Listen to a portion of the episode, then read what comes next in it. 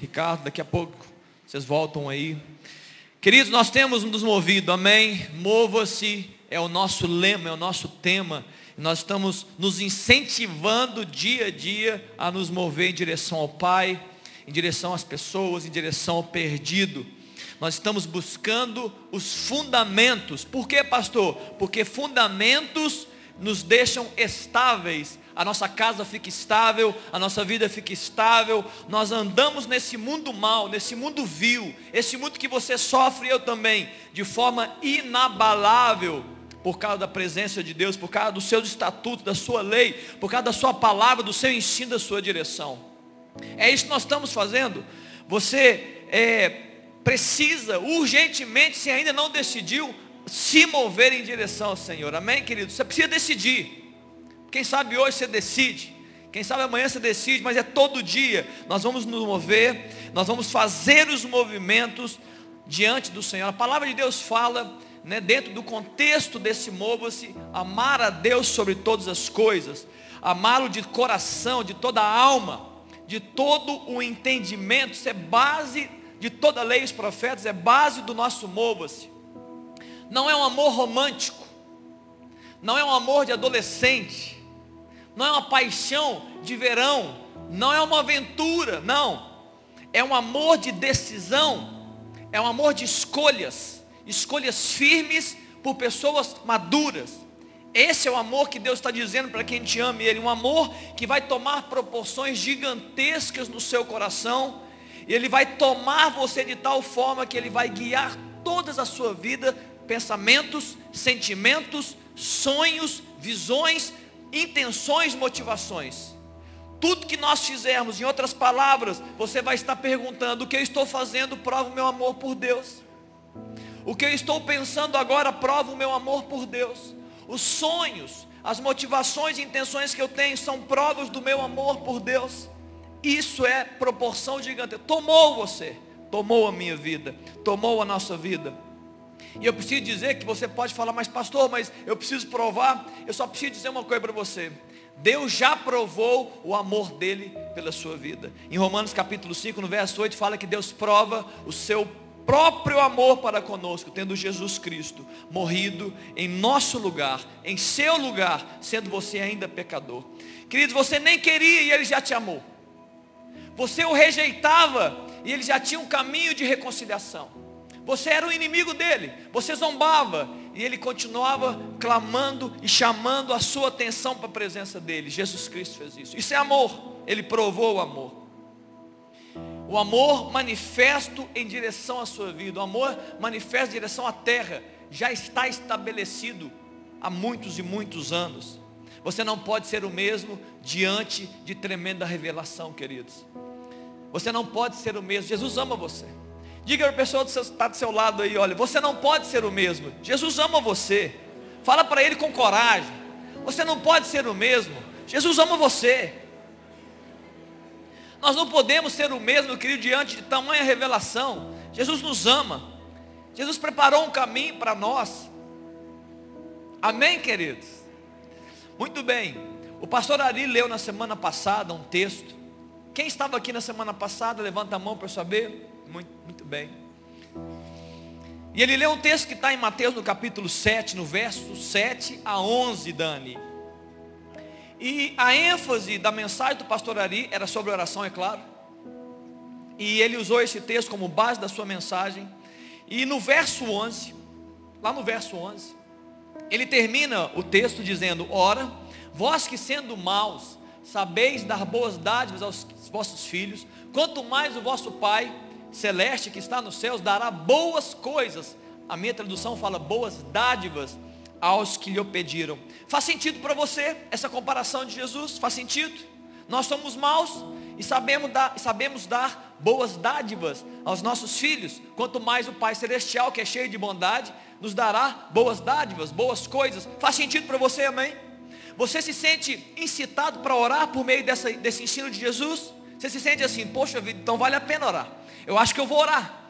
Porque se está dizendo que eu posso receber boas dádivas de Deus, então eu vou orar. Amém, queridos? Aleluia. Vamos orar. Nós estamos nos incentivando a oração.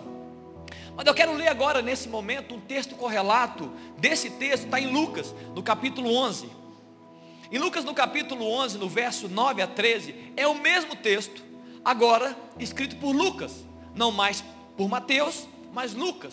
E Lucas decidiu fazer algo um pouquinho mais diferente. No verso 12 ele fala, pedi, dá-se-vos, está igual. E no verso 12 ele fala assim, um filho, esse não está em Mateus.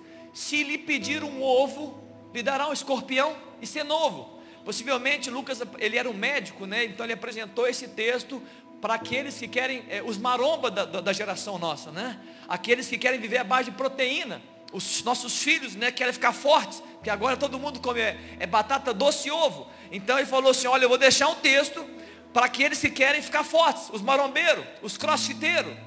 Então ele falou assim, como ele era médico, falou assim, ó, se o pai pedir ovo, vai dar um escorpião. Então o pai tem ovo para a gente também, pode comer ovo. Mas agora eu quero, eu quero ressaltar um verso, que é o verso 13. Quando ele faz a comparação de nós sendo, mal, nós sendo maus, dando boas dádivas, e ele vai agora criar um destaque no verso 13. E ele fala assim: olha, ora, se vós que sois maus sabeis dar boas dádivas aos vossos filhos quando eles pedem, quanto mais o Pai Celestial dará o Espírito Santo àqueles que lhe pedirem. Ele agora destaca, destaca não apenas uma dádiva. Lucas está destacando a maior dádiva. Lucas está destacando a principal das dádivas. Ele está declarando ali que há uma dádiva que é a melhor de todas. Essas pais não conseguem oferecer, mas Deus pode. É a própria presença dele. Ele está destacando Lucas, olha, se alguém tiver coragem de pedir ao Pai celestial a presença dele, a presença do Espírito, vai lhe ser dada. Amém, queridos? Olha que destaque. Olha que tremendo o que Lucas está falando. Ele está falando da presença de Deus, ele está falando de caminhar com Deus, ele está falando de ser cheio do Espírito, ele está falando de ser instruído pela presença, pelo Espírito Santo. É só pedir, ele está dizendo aqui. Amém? Você quer ser cheio do Espírito amado? Você quer andar sobre esse governo do Espírito Santo? Você quer viver sobre a influência dele? Esse texto está dizendo: peça. Certa vez um homem pediu, e eu quero trazer esse texto aqui. Mas antes de abrir esse texto, eu sei que você está curioso de saber qual é o texto. Eu quero dizer que nós temos falado sobre vários aspectos da oração. Nós falamos sobre a questão da intimidade, a oração de intimidade, do quarto secreto, de você se desconectar para conectar-se com Deus. Falamos aqui também da oração é, eu, na terças-feiras, né, você que vem nas terças, a, a, diferença entre a oração correta e sensata e da oração incorreta e insensata. A oração que tem valor e a que não tem valor. Falamos também da oração de entrega. Eu ministrei nos jovens na terça a oração de entrega de Filipenses 4, que é uma arma poderosa para vencer um dos maiores maus do nosso tempo, a ansiedade. Está na Bíblia. Você quer vencer a ansiedade? Oração de entrega, súplicas e ações de graça. Falamos também sobre, como semana passada, a súplica. A oração incentivada para que a gente possa receber do Pai boas dádivas. Poderíamos falar muitas coisas mais a respeito da oração. Poderíamos, por exemplo, falar da oração intercessória. A Bíblia diz em certo texto que ele procurou uma pessoa que entrasse na brecha para orar e clamar por um povo, mas ele não encontrou ninguém oração, clamores, pedidos a Deus. Mas eu quero enfatizar nessa manhã a súplica, a oração, o clamor pela presença de Deus. Eu quero que você ore pela presença de Deus, se você não tem feito isso, se você não tem orado isso. Pode abrir agora a Bíblia em Êxodo capítulo 33. Êxodo 33, essa é a base dessa mensagem que eu quero trazer.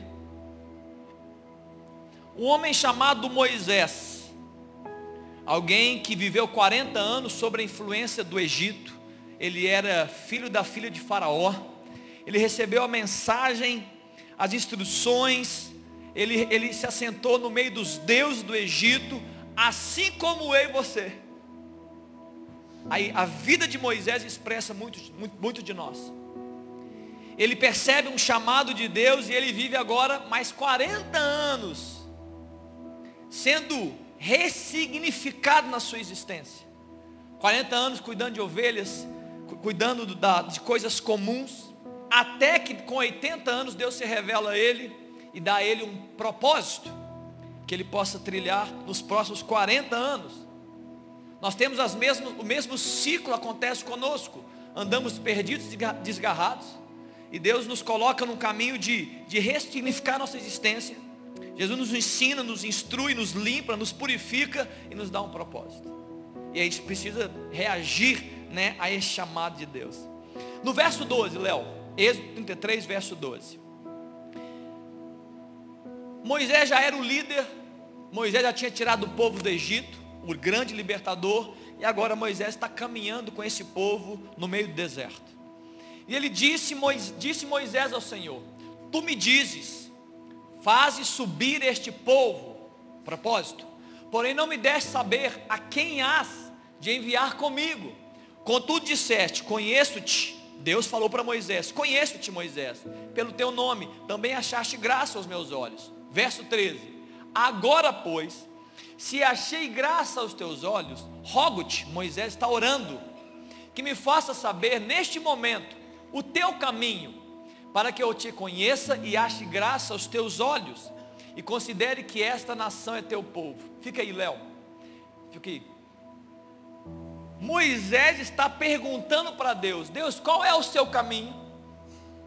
Qual é o caminho que você está percorrendo? Porque depois, daqui a pouco eu vou entender, eh, vocês vão entender. Moisés, na verdade, ele estava dizendo o seguinte: Você está me pedindo para subir, você está me pedindo para andar nesse caminho. Você está me pedindo para guiar o povo. A minha pergunta é: você também vai nesse caminho? Você também vai andar comigo nesse caminho? Você está só me enviando para fazer alguma coisa? Ou você vai estar junto de mim? Está claro, queridos? Senhor, qual é o caminho que você vai trilhar? Porque se não for o caminho que o Senhor me mandou trilhar, eu não vou trilhar. Está claro, queridos? Moisés estava querendo saber qual é o caminho que você está trilhando, porque se não for o caminho que você me mandou trilhar, eu não vou trilhar. Está claro a intensidade dessa oração desse homem? Sabe, ele no verso 15 ele continua. Antes de comentar, só quero fazer uma uma, uma fala. Aconteceu uma experiência na minha casa, muitos sabem, mas alguns não sabem. Que quando a Aline teve, ela foi, descobriu que tinha um câncer, minha esposa, câncer de mama. E eu lembro que foi terrível, foi desastroso, como é uma notícia de câncer. E eu lembro que a primeira oração que eu fiz ao Senhor, que eu consegui fazer, né, depois de chorar e, e de ficar ali é, é, triste com aquela notícia, eu orei ao Senhor mais ou menos o que Moisés orou.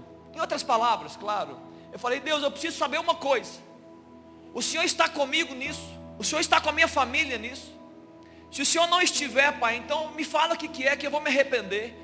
Se eu estou no caminho de morte, eu, eu vou voltar atrás. Se eu estou em pecado, eu vou, eu vou clamar pela sua graça. Agora, se o Senhor está comigo, eu quero que você revele que o Senhor está comigo. Eu preciso ver as suas pegadas ali. Foi essa oração que eu fiz. Eu não pedi nesse primeiro momento para a Aline ser curada, depois eu fiz isso. Eu não pedi para Deus consolar o coração da Aline, depois eu fiz isso. Para Deus enxugar as minhas lágrimas, claro que depois eu fiz isso. Eu falei, Deus, eu só preciso ter certeza que o Senhor está comigo. Porque se o Senhor está comigo, eu vou vencer essa situação. Nós vamos ultrapassar esses obstáculos e o Senhor vai vencer. Amém, queridos? Você precisa saber essa palavra, você precisa fazer essa oração também. E no verso 15 de, de, do Êxodo 33, pode continuar. No verso 14 ele fala: minha presença irá contigo e eu te darei descanso. Só para poder ressaltar que a presença do Senhor te dá descanso. Talvez você esteja cansado, sobrecarregado. A presença de Deus vai te dar descanso. Mas no verso 15 ele fala: Se a tua presença não vai comigo, não nos faça subir deste lugar. Se a tua presença não vai comigo, não nos faça subir deste lugar. Está entendendo a, a intensidade da oração de Moisés? Ele falou: Olha, o Senhor me deu uma direção o Senhor me deu um caminho, o Senhor me deu um propósito, mas se a tua presença não for comigo, eu não vou. Não nos exija ir por um caminho se o Senhor não estiver no caminho conosco. É isso que Moisés está orando, queridos. Está claro, irmãos? Está entendendo o que eu estou querendo trazer aqui nessa manhã? Talvez é, você ainda não encontrou um caminho, talvez você está buscando um sentido da sua vida, talvez como está sendo muito dito dentro das igrejas e fora das igrejas, você ainda não encontrou o seu propósito, a razão da sua existência, uma direção clara de Deus, para que a sua vida, você possa percorrer o caminho, isso está muito latente, está muito forte, e eu preciso dizer uma coisa para você, Moisés teve o um propósito, Deus revelou o propósito, Deus revelou, revelou uma direção clara. Deus revelou para ele qual a posição que ele ia ocupar. Ele tinha tudo aquilo que eu e você estamos buscando dia a dia. Mas tendo tudo aquilo que ele tinha, direção clara, propósito estabelecido, ele sabia o que tinha que fazer, com quem tinha que fazer. Ele falou assim: ó, eu não quero nada disso se o Senhor não estiver comigo. Eu, eu abro mão do propósito. Eu estou abrindo mão do caminho certo que você me fez seguir. Eu estou abrindo mão da direção clara que o Senhor me deu. Se o Senhor não estiver comigo. Está entendendo, queridos? Eu quero a tua presença, Senhor. O Senhor pode me enviar, mas o Senhor vai comigo. O Senhor pode me dar uma direção, mas o Senhor está lá comigo. Amém, queridos? Olha como Moisés era intenso com relação à presença de Deus. E eu preciso dizer, querido, que Deus ama esse tipo de oração. Deus ama esse tipo de oração. Deus ama esse tipo de oração porque por trás dessa oração está: eu estou abrindo mão da minha vida, eu estou abrindo mão de tudo, até de ser feliz no meu propósito, até de cumprir algo que pode me dar satisfação existencial, abrindo mão de tudo, se o Senhor não estiver comigo. Está claro, queridos? Nós precisamos orar assim. Nós precisamos orar assim.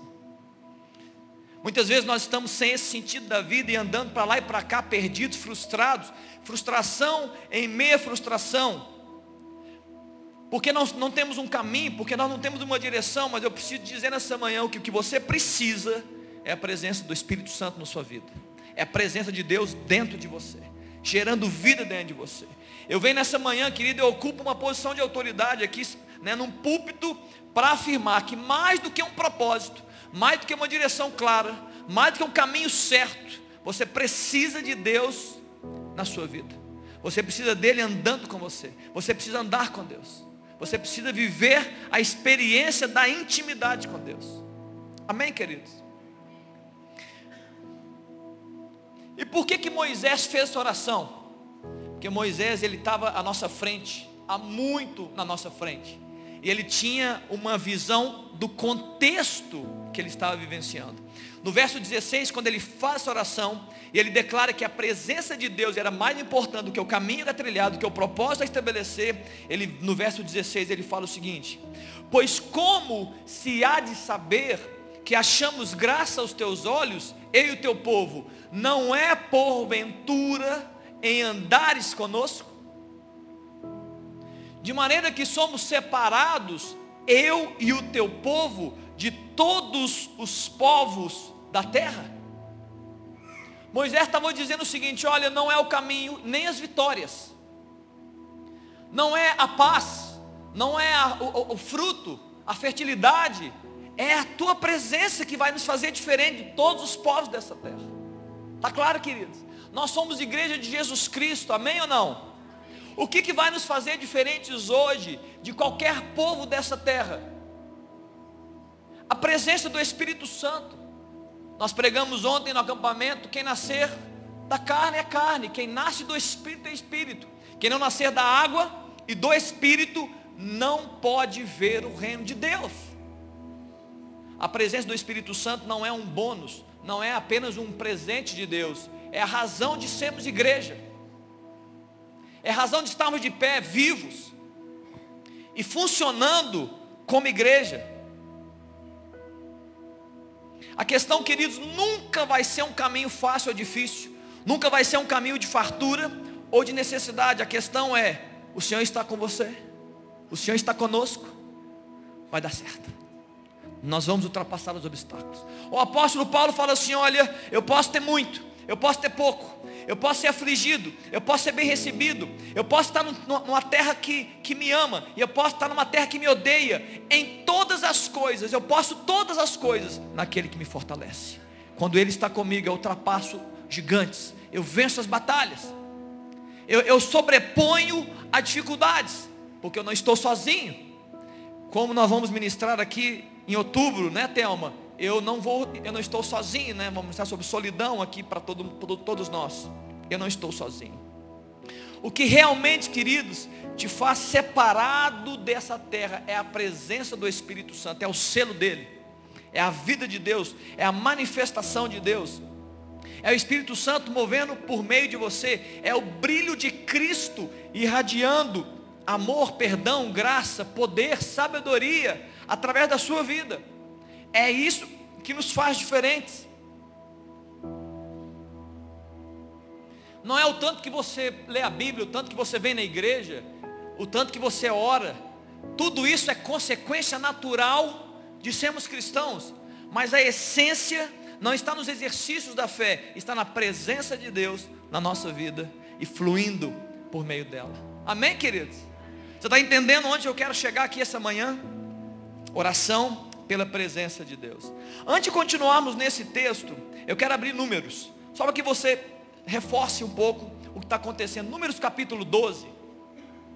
Há uma sedição, há um desejo de confrontar a liderança de Moisés. Há um desejo, e, e não é de gente longe não, tá? E não é de inimigo não. Não eram os amalequitas, amorreus, cananeus, não. Era da irmã de Moisés, Miriam. Miriam se reúne com seu marido Arão, um amigo de Moisés, um cunhado, alguém que era part... eles participantes da liderança de Moisés. Em Números no capítulo 12, ele chega assim, no, no, eles falam no verso 12, porvem, no verso 2, perdão, Números 12, verso 2. Porventura tem falado o Senhor somente por Moisés? Não tem falado também por nós? Arão e Miriam. O Senhor ouviu. Querido, o problema não é a gente falar bobagem.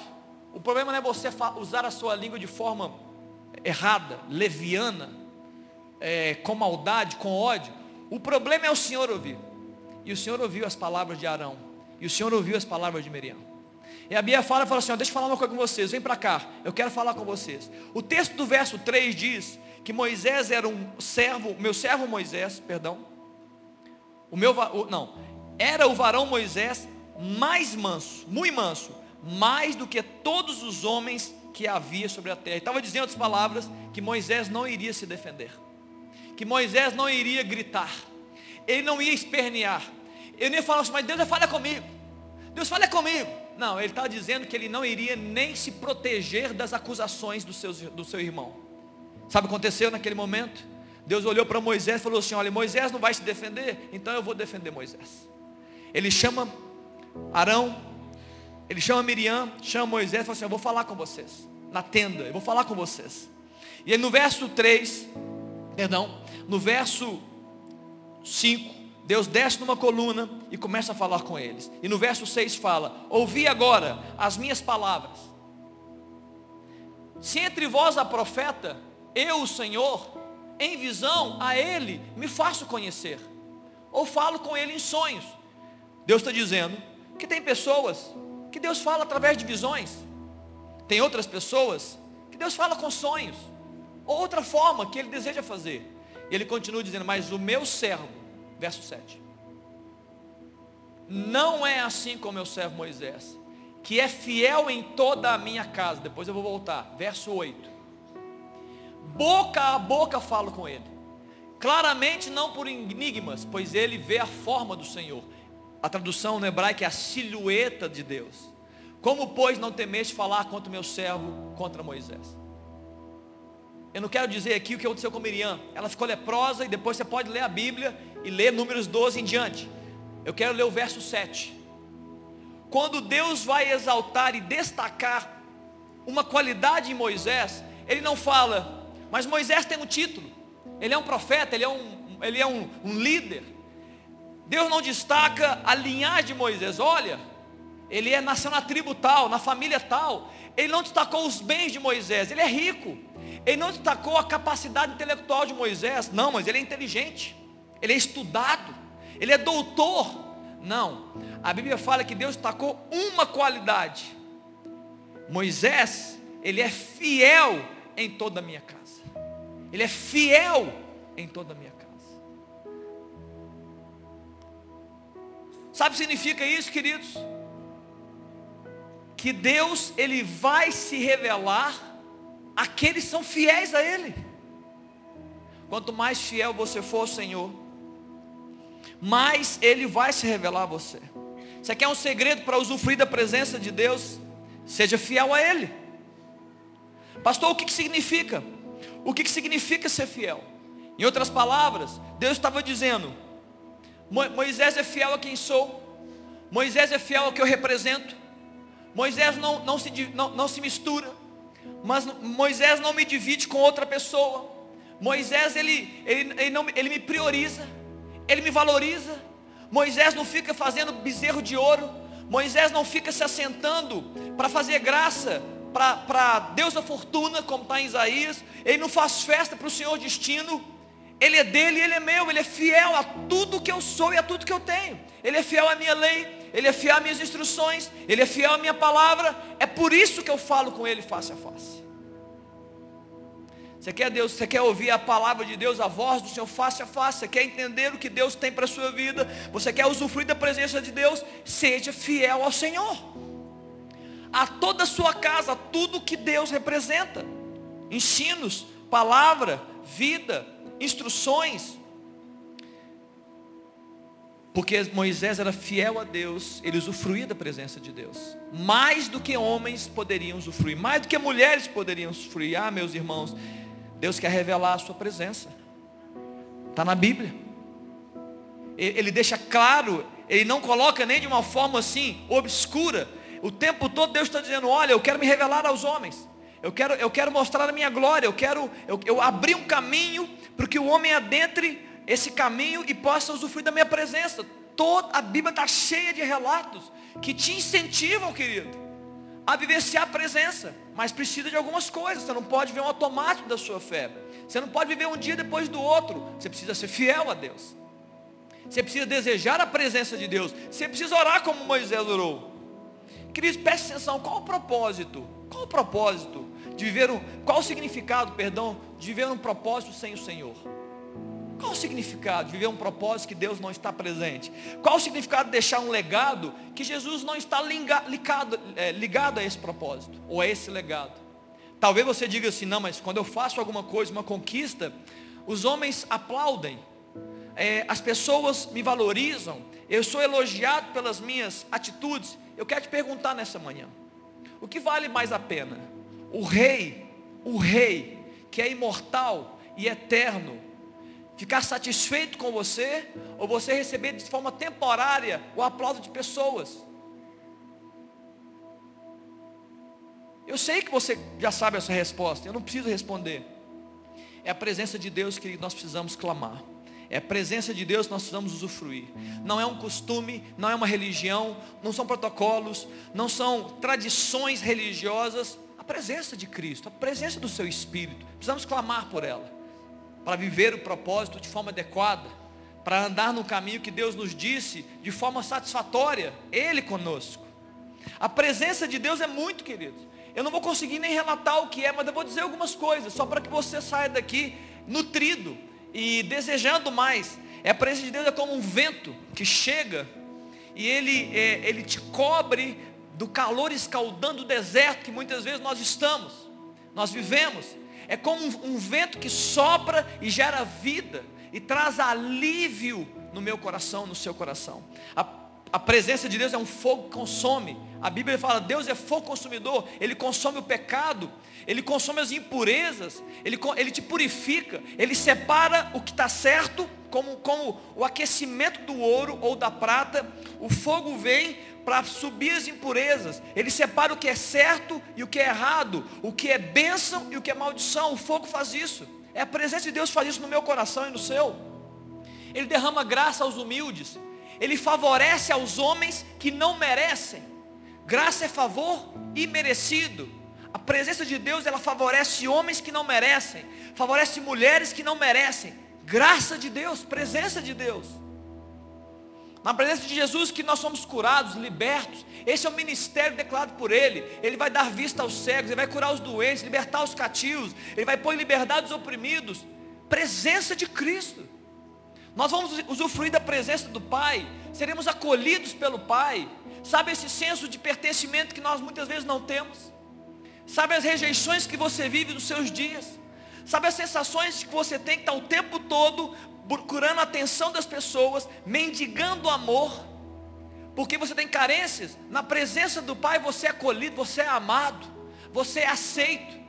Se você crê no que, no, no, no, em Jesus, naquilo que Ele representa, que Ele veio em carne, que Ele morreu numa cruz e que Ele ressuscitou, você tem acesso à presença do Pai.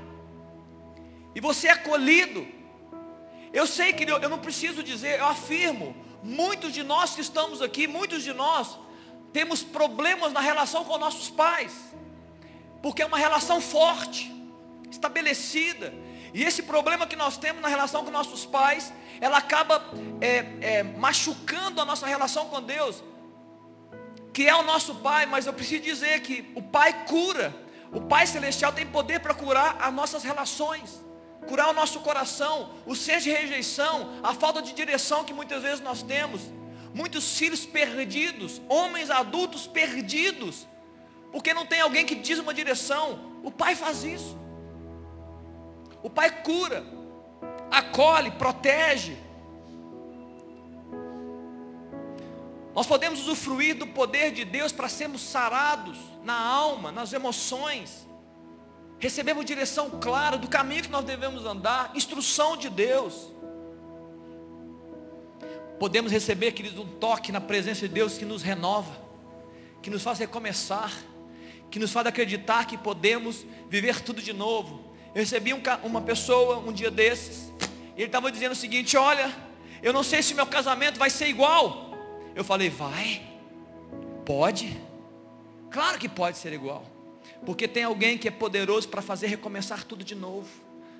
Ele pode te criar um recomeço, o amor nutrido de novo, a alegria de novo, o prazer de estarem juntos de novo, o perdão de novo. Tudo pode em Cristo.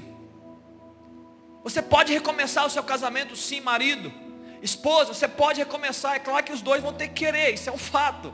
Mas pode, há, há recomeço em Cristo, para tudo que nós fazemos, até para o nosso ministério, até para o nosso trabalho, até para nossas relações fora do casamento, a relação com os filhos. Será que o meu filho vai me amar de novo? Será que eu posso reatar? Pode.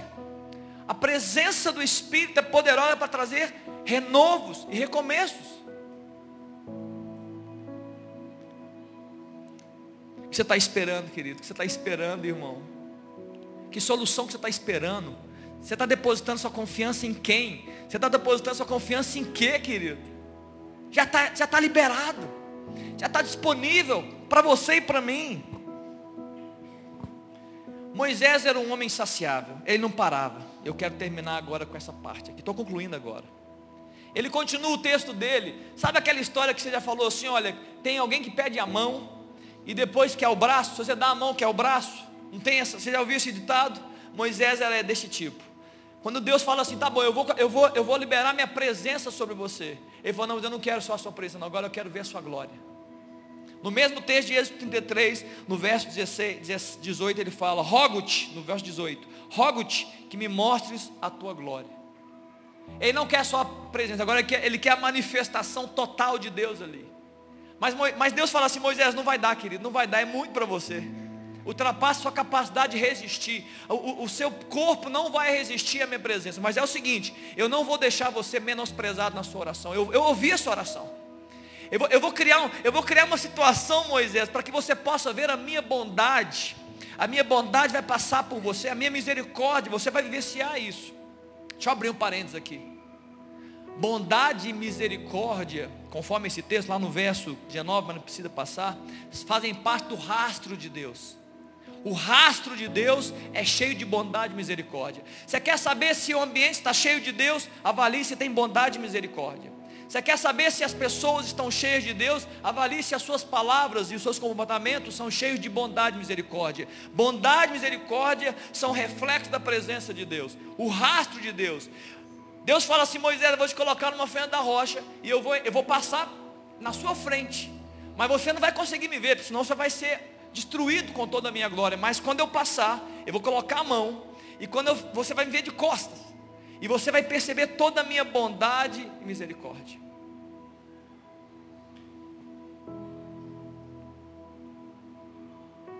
É interessante que talvez você nunca reparou isso. E eu estou concluindo. Salmo 23, um salmo bastante conhecido. O Senhor é o meu e nada.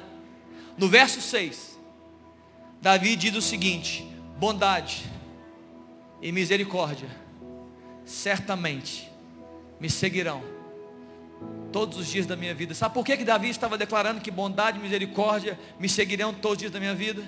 Porque ele estava dizendo o seguinte: olha, eu vou andar na presença de Deus eu, eu vou andar nos passos do Senhor.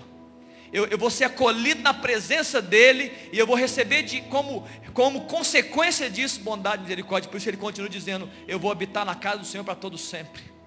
Davi estava dizendo assim, olha, eu, eu vou ser encharcado de bondade, eu vou ser encharcado de misericórdia, ela vai causar um, é, é, é, ela vai abençoar a minha vida e abençoar aqueles que estão comigo, porque eu decidi andar na presença de Deus. Quando eu vejo, queridos, esses homens tanto Moisés quanto Davi nesse texto, eu não vejo uma atitude passiva. Eu não sei como é que você lê a Bíblia. Eu não vejo que Moisés era passivo. Eu não vejo que, que Davi era passivo na sua atitude. Muito pelo contrário, eu vejo, eu vejo eles ativos. Moisés ele rogou, ele pediu insistentemente, eu quero ver a sua glória, Deus. Eu quero ver a sua glória, eu quero andar na sua presença. Davi falou, eu certamente, convicção, eu vou certamente a bondade e misericórdia vão me, vão me seguir e eu vou habitar na casa do Senhor. Está entendendo a atitude ativa dessas pessoas? Eles não eram aquelas pessoas que ficavam esperando algo assim, um dia algo extraordinário vai acontecer na minha vida. Tem gente que é assim, um dia Deus vai olhar para mim com um olhar diferente e eu vou receber uma graça que eu nunca recebi. Esses homens não estavam desse jeito. Esses homens estavam assim, olha, eu, eu, Deus, o Senhor vai me mostrar, sou eu. O Senhor vai se revelar a mim. Eu não vou, eu não vou dar um passo se o Senhor não se mostrar para mim. Olha, eu vou habitar na sua casa e você vai me abençoar e o seu rastro vai encher a minha vida, minha família e minha casa. Bondade e misericórdia. Está claro, queridos?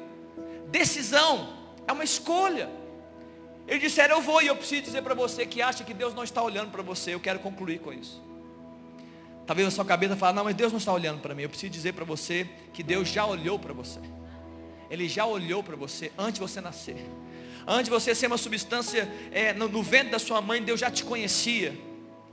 Lá em Isaías 53 a palavra fala que na cruz, quando ele estava morrendo profeticamente, ele viu o fruto do seu penoso trabalho, que sou eu e é você, e ele ficou satisfeito. Ele ficou satisfeito porque ele já tinha visto a nossa vida e aqueles estavam se entregando para ele.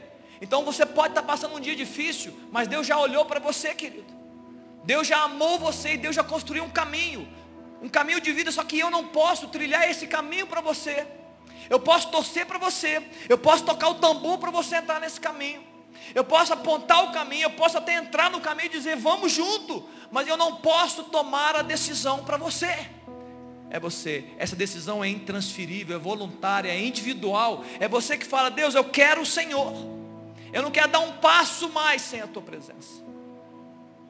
Eu queria finalizar orando por isso, querido.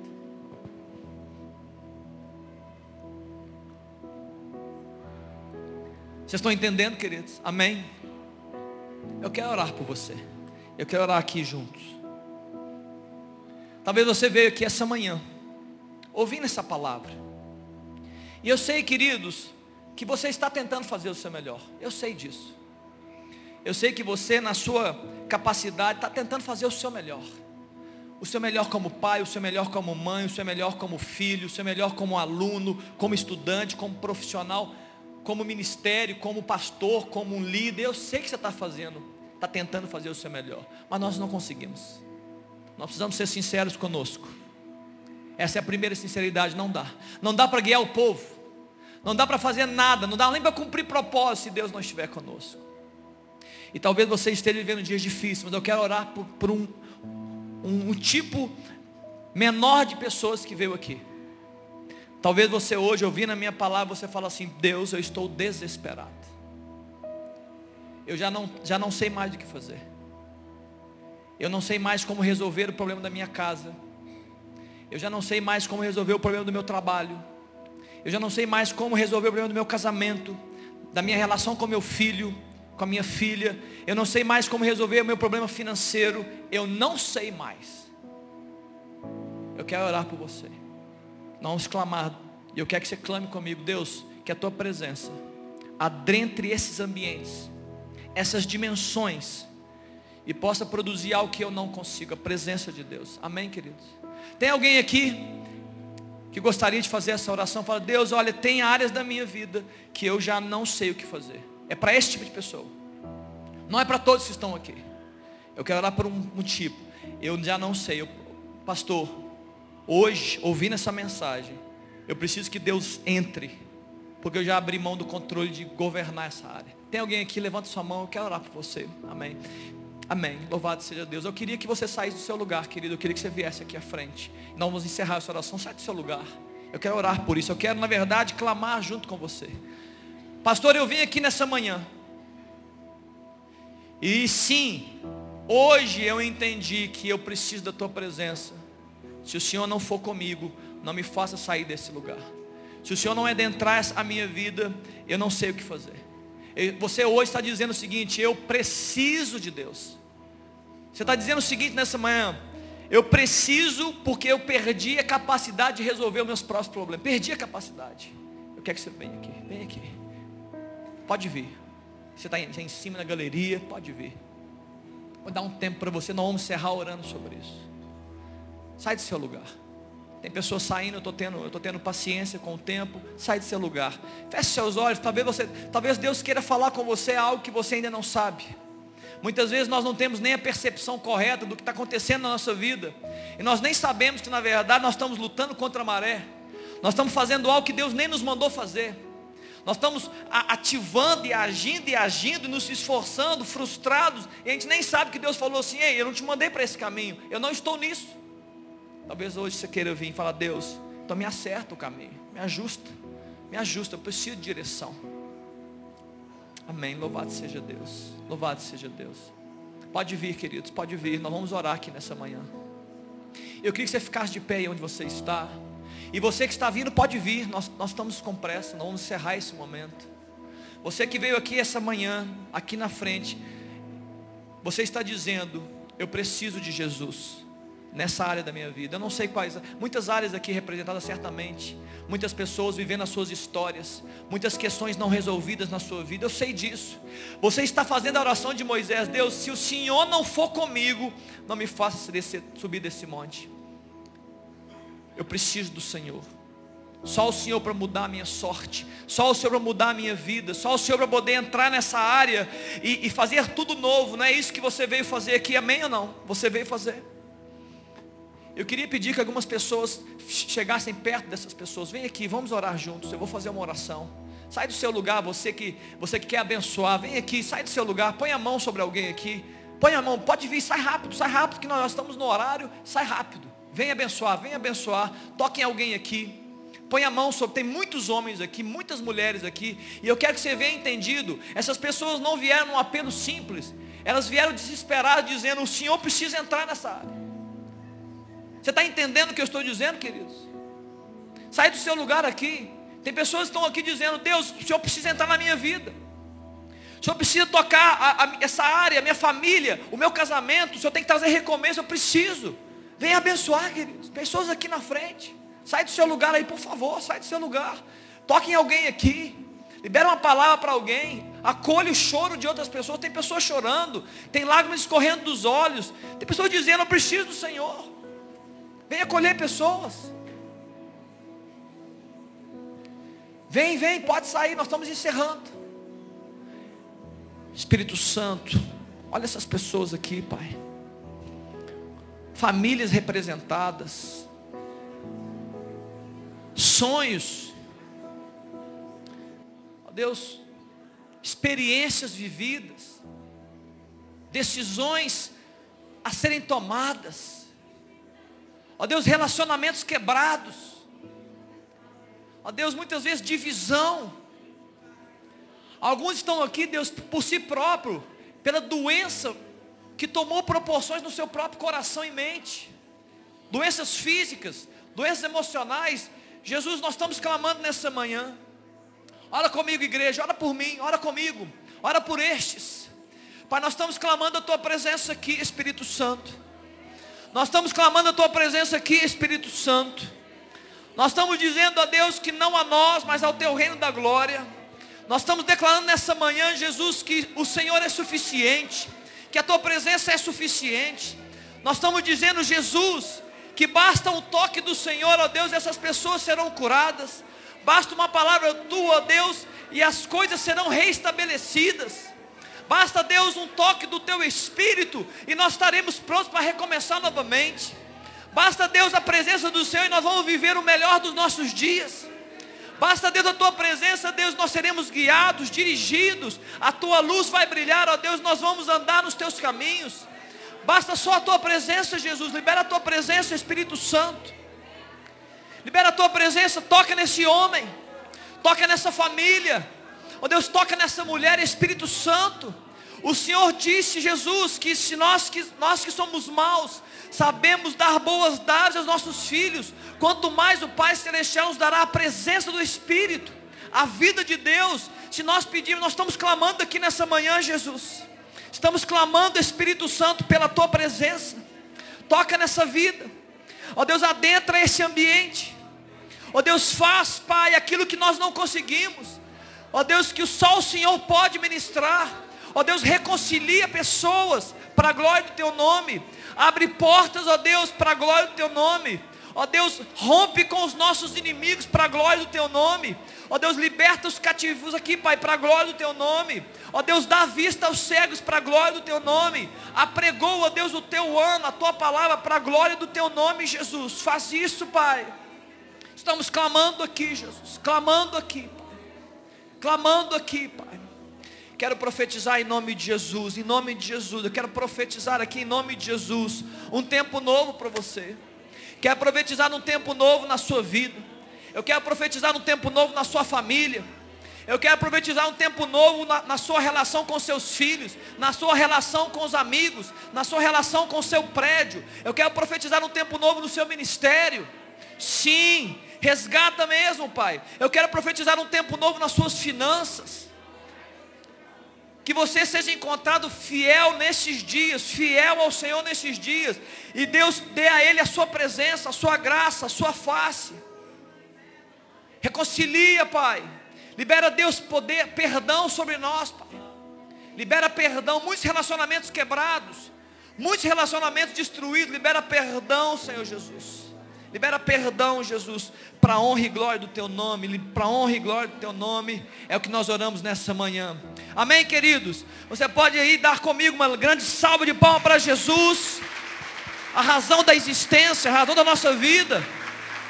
Amém. Louvado seja Deus, louvado seja Jesus. Amém. Pode se assentar, querido. Pode se assentar, eu estou encerrando. Quero encerrar nesse momento. Louvado seja Jesus. Amém. Amém. Amém, queridos. Eu quero te incentivar, você que me ouviu essa manhã, você que ouviu as palavras, você que ouviu a história de Moisés, pode ler. Você que não está em célula, Procure uma célula, se você estiver nessa semana, nós vamos falar sobre essa história novamente. Você vai poder cultivar esse assunto de Êxodo capítulo 33, a experiência de Moisés, a experiência de Davi. Você vai poder orar uns pelos outros. Você vai dizer, Deus, eu quero viver experiências, as experiências da Bíblia. E você vai ser abençoado. Amém? Louvado seja Deus. Amém, queridos? Podemos encerrar. Eu quero abençoar a sua vida. Eu quero abençoar esse domingo e que você possa vivenciar uma sede de Deus que você nunca vivenciou. Eu quero profetizar aqui, queridos, que vocês vão viver uma sede de Deus, que até mesmo você vai se assustar com os seus comportamentos diante do Senhor. Que, de, que, que haja um desejo pela presença do Senhor. E eu quero dizer de forma bem clara, conforme a palavra de Deus fala, aquele que deseja, vai encontrar. Aquele que, aquele que crê, verá a glória do Senhor. Amém, querido? Vá em paz. Senhor te abençoe e te guarde, faça resplandecer o seu rosto sobre ti. Tenha misericórdia de ti, bondade e misericórdia possam varrer a sua vida, percorrer e ser o rastro de Deus no seu coração e você seja bem sucedido para a glória de Deus junto com o Senhor. Amém, queridos? Cumprimenta alguém, dá uma palavra aí de, de tchau, abençoa alguém antes de sair. Deus te abençoe.